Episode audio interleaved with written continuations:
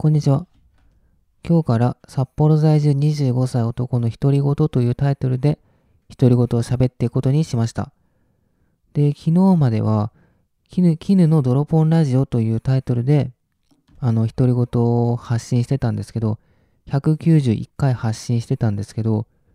まあ、ちょっとその絹のドロポンラジオというタイトルではちょっとこう初見さんに優しくないというか初めて見る人にとって何それ？誰それっていうのがもう先行しちゃって、あ、あまりいいタイトルではないなということで、札幌在住25歳男の独り言というタイトルに変えて、リスタートすることにしました。はい。そもそもその、絹っていうのも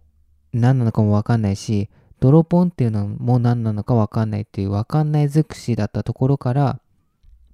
この札幌在住25歳男の独り言っていうまあその最低限こう、どん、どんな感じの人が言ってるかっていうのは、だいぶわかりやすくなったんじゃないかなっていうふうに思います。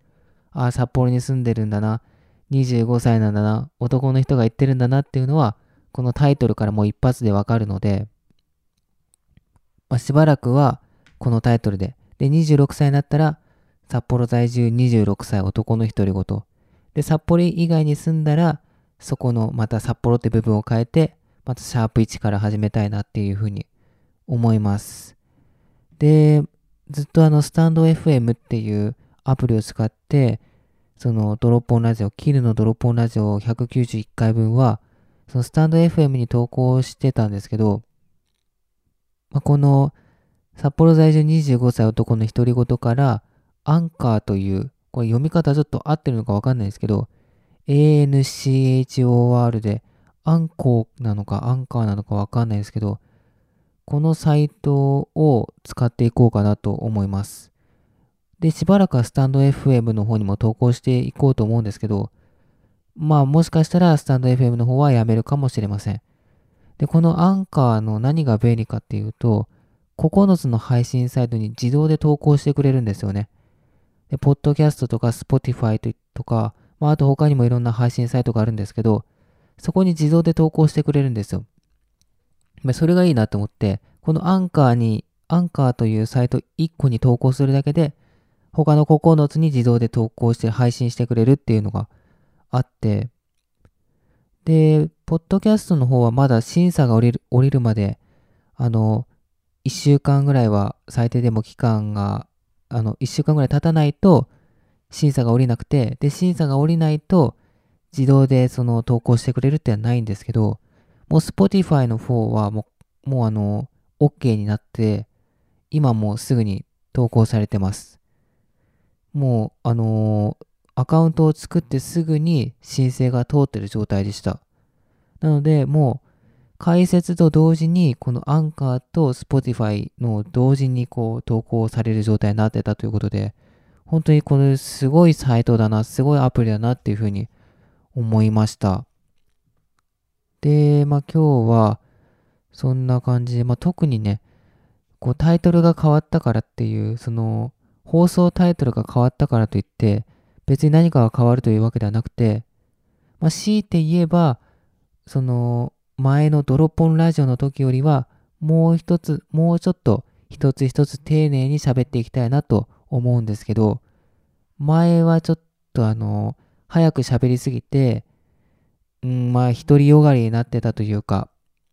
まあ、聞いてくれ、くださる人の、にとっていい喋りではなかったなと思うので、もう少しこう、ゆっくりにして、ちゃんと聞き取ってもらえる速さで喋っていけたらなっていうふうに思います。で、うん、まあそうですね。それ以外の部分に関してはもう、ただ僕のこう頭の中で考えてる自問自答を吐き出していくっていう、そういうスタイルであることは特に変わりないので、まあ名前ですね。名前だけ変えたと。その、できるだけいろんな人に聞いてもらえるように、初めて見る人でも誰が喋ってんの、どんな人が喋ってんの、何喋ってんのっていうのが、こうパッと見ただけでわかるようにタイトルを変えたというだけのことで、まあそれ以外は変わりません。で、今日話すのが、まあちょっとこれ、タイトにはないんですけど、最近切り抜きチャンネルを作ろうと思ってて、で、いろんな切り抜き、まあ、5個、6個ぐらいしかまだ見てないんですけど、その5、6個の切り抜きを見て、見た上で、あ、10個ぐらいか。10個ぐらい見て、そのいい切り抜き、この切り抜きが伸びるよねっていう切り抜きの特徴の共通点が分かったので、そのことについて話そうかなっていうふうに思います。で、共通点は、まあ、7つあって、1つずつ話すと、まず1つ目、チャンネル概要欄、動画概要欄に本人のチャンネル、Twitter、Instagram のリンクが貼られている。で、2つ目、動画概要欄に切り抜き元の動画のリンクを貼っている。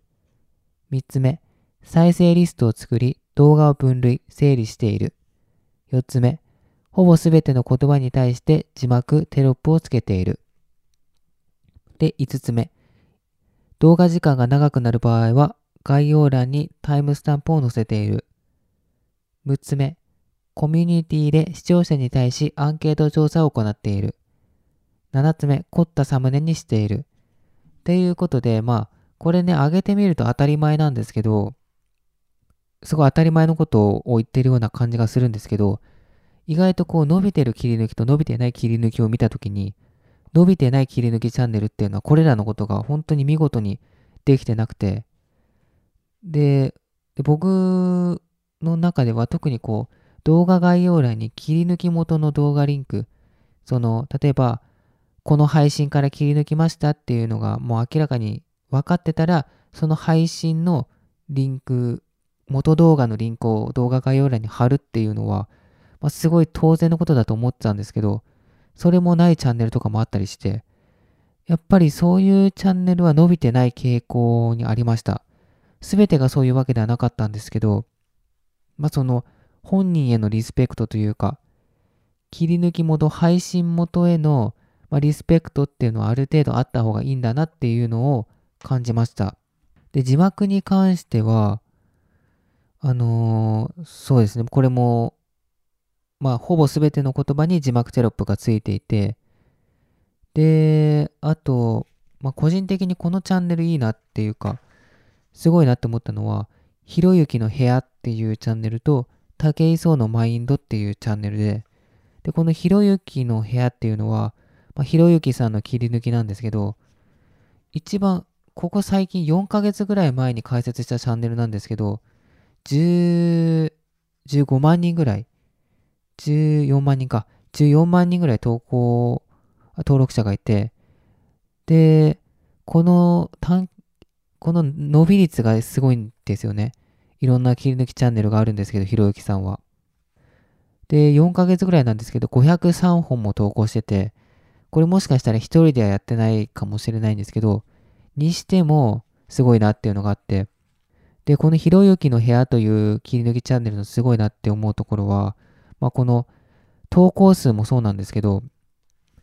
こう動画内容、編集の内容だったり、概要欄概要欄だったり、サムネだったりを結構早いスパンで変えるんですよね。で、どんどんこう、いい方、いい方に、多分いろんなとこから吸収してって、てっていうことだと思うんですけど、この変化のスパンが速くて、だからこそこの短期間で、まあ、ひろゆきのひろゆきさんの切り抜きっていうのはたくさんあるんですけど、その中でも、こう、ずば抜けて短期間で伸びてるのかなっていうので、このひろゆきの部屋からをはいろいろ学びたいなっていうふうに思います。で、もう一つ、武井壮のマインドというチャンネルがあって、で、これは、武井壮さんの YouTube チャンネルの、あの、生配信、配信の切り抜きを載せてるチャンネルなんですけど、このチャンネルは、すごい、なんですかね、まあ、サムネもそうだし、まあ、サムネですね、主に。主にサムネがすごい綺麗でかっこよくて、で、なんとなくその、伸びる切り抜きチャンネルのサムネって同じようなサムネの印象があるんですけど、この武井壮のマインドというチャンネルに投稿されてるサムネに関しては、まあ、このチャンネルでしか見たことないかっこよさがあって、で、そこがね、なんか本人へのリスペクトだったり、まあ、あとは視聴者のことも考えてるなっていうのがあって、感じ取れて、で、そうですね。まあ、サムネに関しては個人的には一番好きだなっていうふうに思いました。はい。なので、と、うん。まあ、サムネ、凝ったサムネにしているっていうのが、そのいろいろ調査して分かった伸びる切り抜きの特徴なんですけど、その、いろんな多種多様なサムネにすればいいってわけではなくて、もちろん、もちろんその多種多様なサムネ、いろんなパターンのサムネを作って伸びてるチャンネルもあるんですけど、同じようなパターンのサムネで伸びてるチャンネルもあって、で、この、と、まあ、武井壮のマインドというチャンネルのサムネに関しては、まあ、かっこいいんですよ、一つ一つ。一つ一つかっこいいんですけど、まあ、ワンパターンといえばワンパターンかなっていう感じもするので、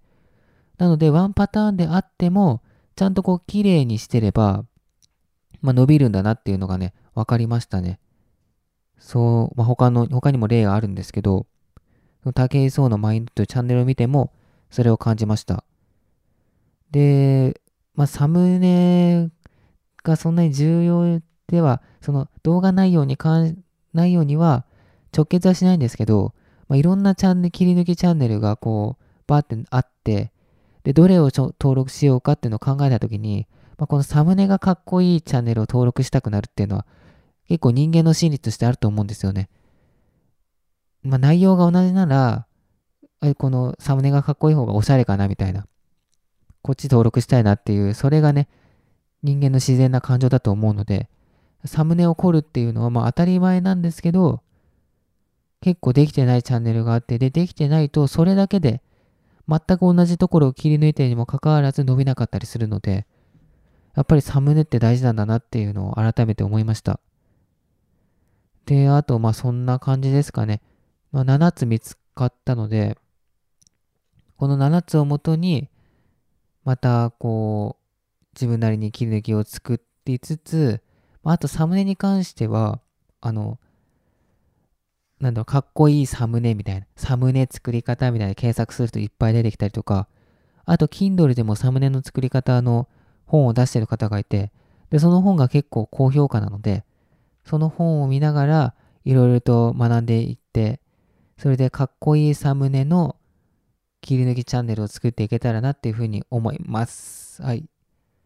という感じで、まあ今日喋ったことは、まあいきなりね、あの1回目にして切り抜きチャンネルの伸びる切り抜きの特徴みたいな、そんななんかタイトルと関係ないことを話したんですけど、まあこんな感じでどんどんこう脱線していくというか、僕が普段やっていることだったり、思ってること、考えていることについて、どんどん話していくので、もしよかったら聞いていただけたら嬉しいです。はい。ということで、最後までお聴きいただきありがとうございました。それではこの辺で。